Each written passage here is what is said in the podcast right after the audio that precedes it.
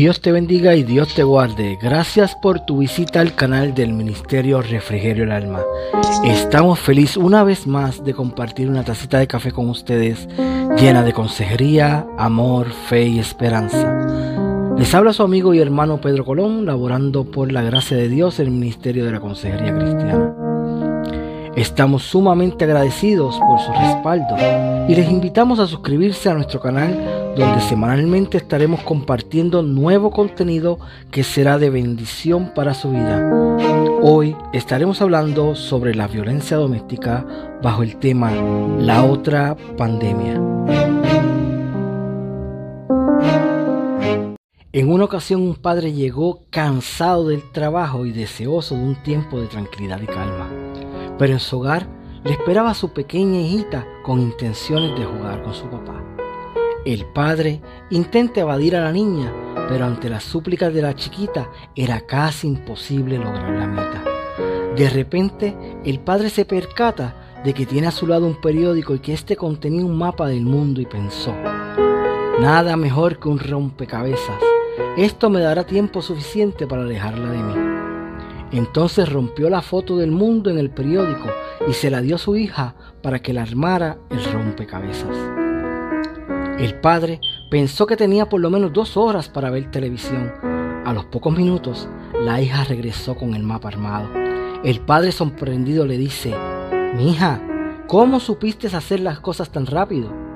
A lo que la niña le respondió, detrás del mapa, en la parte de atrás de la hoja del periódico, hay una figura de un hombre. Y cuando tú armas al hombre, el mundo queda armado.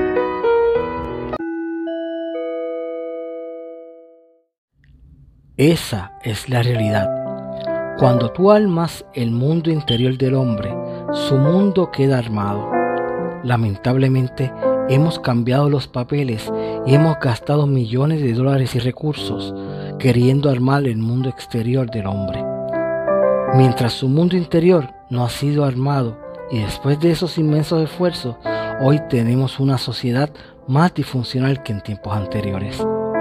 No olvidemos la enseñanza de Romanos 8:7, que nos dice que la mente del hombre que no conoce a Dios no se somete a la ley de Dios y ni siquiera puede hacerlo. De ahí que la única solución del hombre es un encuentro con Dios vía su Redentor Jesucristo. A causa de la cuarentena obligatoria establecida por los gobiernos para frenar la pandemia del coronavirus, se está multiplicando dramáticamente en muchos países otra pandemia llamada violencia doméstica. Muchas mujeres sufren en silencio ya que tienen que estar forzadas a estar dentro de sus casas junto a sus agresores sufriendo abuso en temor y en angustia. El Evangelio según Lucas, en su capítulo 4 y verso 18, nos narra que Jesucristo declaró su misión cuando dijo que vino a pregonar libertad a los cautivos, a dar vista a los ciegos y a poner en libertad a los oprimidos. En el contexto del abuso, esto significa que Él traerá libertad a aquellas personas que han estado cautivas en el ciclo de la violencia y el abuso, abriendo los ojos de las personas destruyendo comportamientos y terminando la opresión dentro de nuestras familias, amistades y comunidades. Jesucristo demostró el respeto y gran preocupación por los niños y alertó sobre las terribles consecuencias para aquellas personas que hacen daño a estos pequeñitos.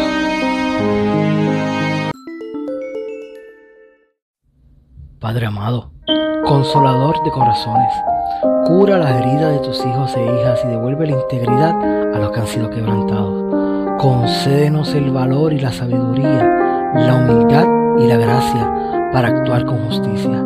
Sopla tu sabiduría en nuestras oraciones y empeños. Que todo lo que han sido heridos por el abuso encuentren paz y justicia. Te lo pedimos en el nombre de Jesús. Amén,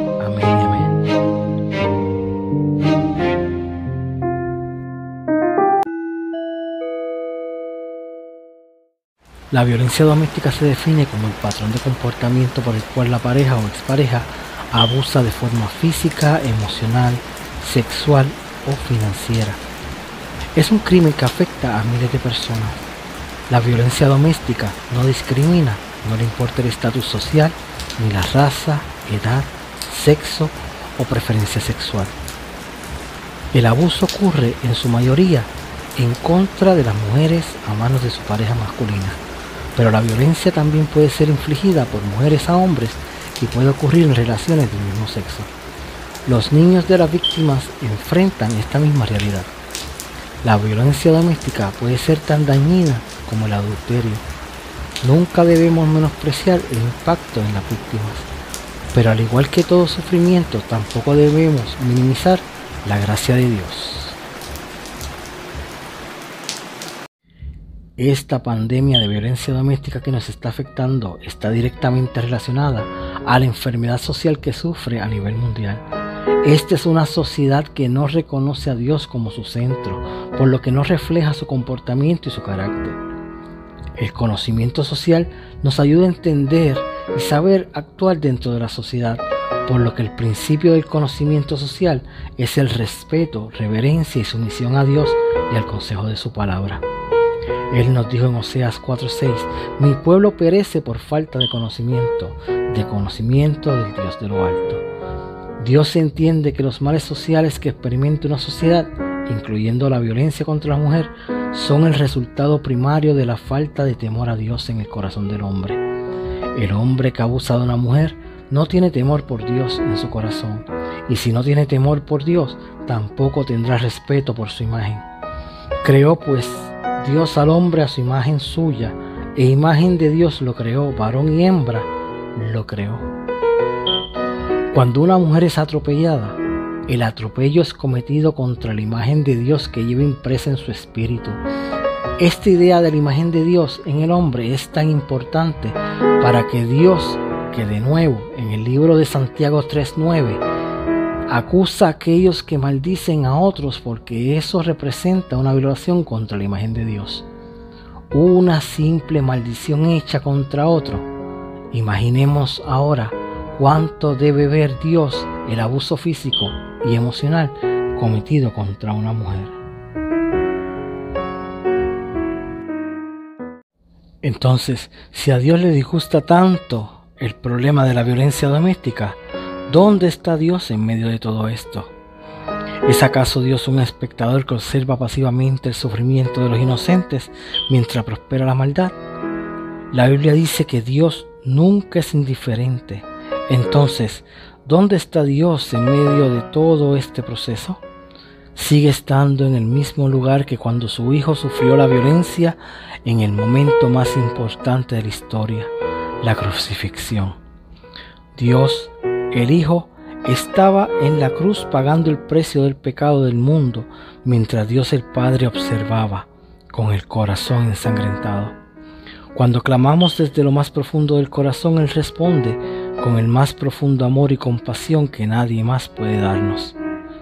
Antes sí aflige, también se compadece según la multitud de sus misericordias, porque no aflige ni entristece voluntariamente a los hijos de los hombres Lamentaciones 3 del 32 al 33.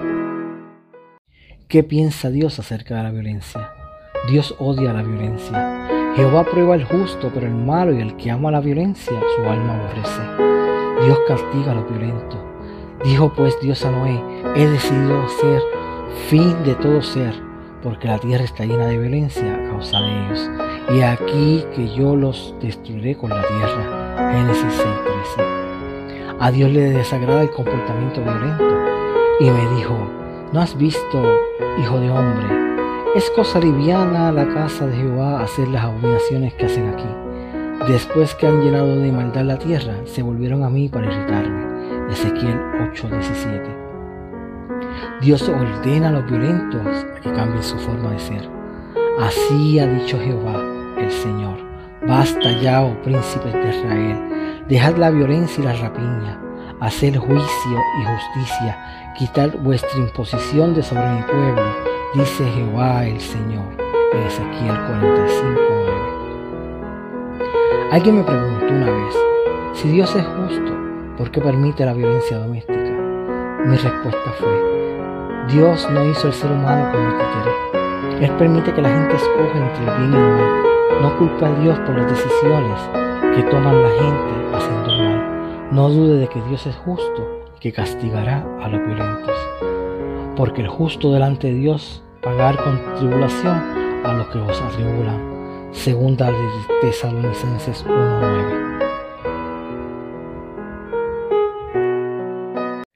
El abuso hace más que solo dañar el cuerpo de la mujer y afectar su mente. El dolor va mucho más profundamente, destruye su corazón y la víctima nunca vuelve a confiar en nadie. Desafortunadamente, esa clase de herida no sana por sí misma con el paso del tiempo y ningún tipo de acciones positivas pueden restaurar el sentido de seguridad en ella porque ha sido violentada por el hombre que ama. Solo hay uno, Jesucristo, que puede proveerle refugio eterno. Dios ofrece esperanza y salud a todos los que están heridos y cargados. Su senda para sanar tal vez sea larga y quizás usted no se sienta segura hasta que llega la gloria, pero Dios ha prometido guiar y consolar a todos los que creen en Jesús. Si usted entrega su corazón a Él, Él siempre caminará a su lado. Nunca más tendrá que pasar un día de temor y dolor a solas. Jehová será refugio del pobre, refugio para el tiempo de angustia. En ti confiarán los que conocen tu nombre, por cuanto tú, oh Jehová, nos desamparaste a los que te buscaron. Salmo 9, del 9 al 10.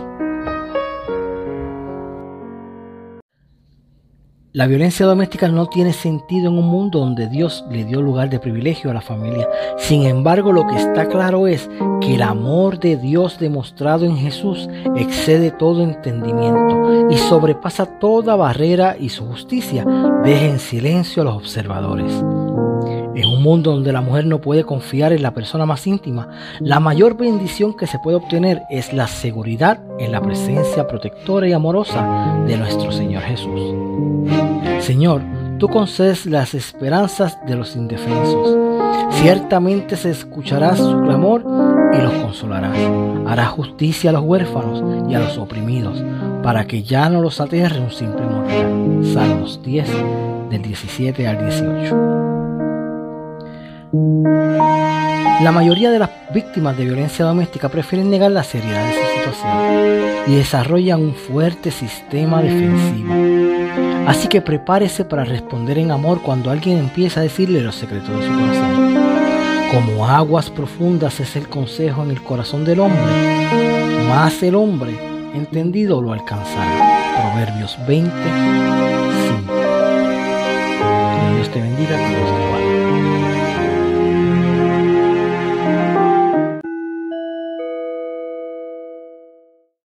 Consejo para hoy.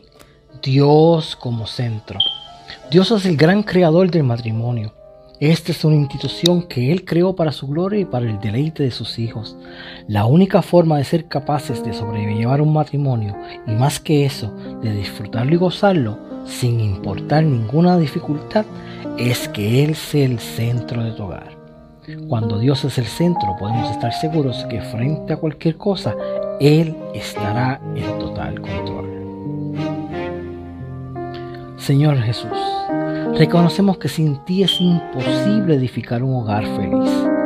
Podríamos levantar un edificio, la casa, la estructura, pero jamás tendremos una familia con propósito si no estamos bajo tu cobertura ni tu bendición. Ayúdanos Dios, nuestro matrimonio, nuestros hijos, nuestra familia están en tu mano. Necesitamos que intercedamos por ellos todos los días Levantemos una nueva generación de matrimonios fortalecidos y edificados en la roca que es Cristo Jesús, donde nada ni nadie los puede derrumbar. Transformemos la manera de vivir de nuestras familias, que cada uno haga y tome el lugar que le corresponde, donde los padres sean los padres y los hijos sean los hijos, haya orden y temor de Dios. Bendice Señor nuestra familia y nuestro hogar en el nombre de Jesús. Amén.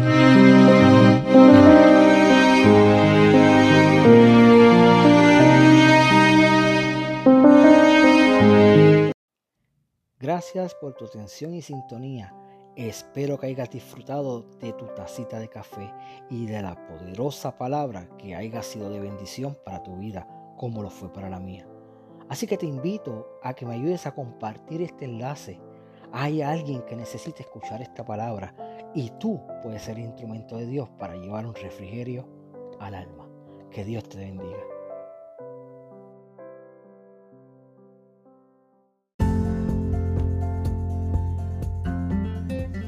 Hoy voy a disfrutar mi café despacio. Disfrutaré de todos los detalles que a veces pierdo por estar tan preocupado. Hoy quiero saborear la vida sin ansiedad, sacándole provecho al máximo, porque cada momento perdido jamás regresará. En medio de un proceso y de la ansiedad, no olvides que la mejor fuente de ayuda es Dios. Él se preocupa por ti. Él espera que llegue confiadamente a su presencia tal y como estás. Él conoce y ha experimentado la ansiedad, por lo que es un experto manejando el tema y te dice, no temas. Que Dios te bendiga.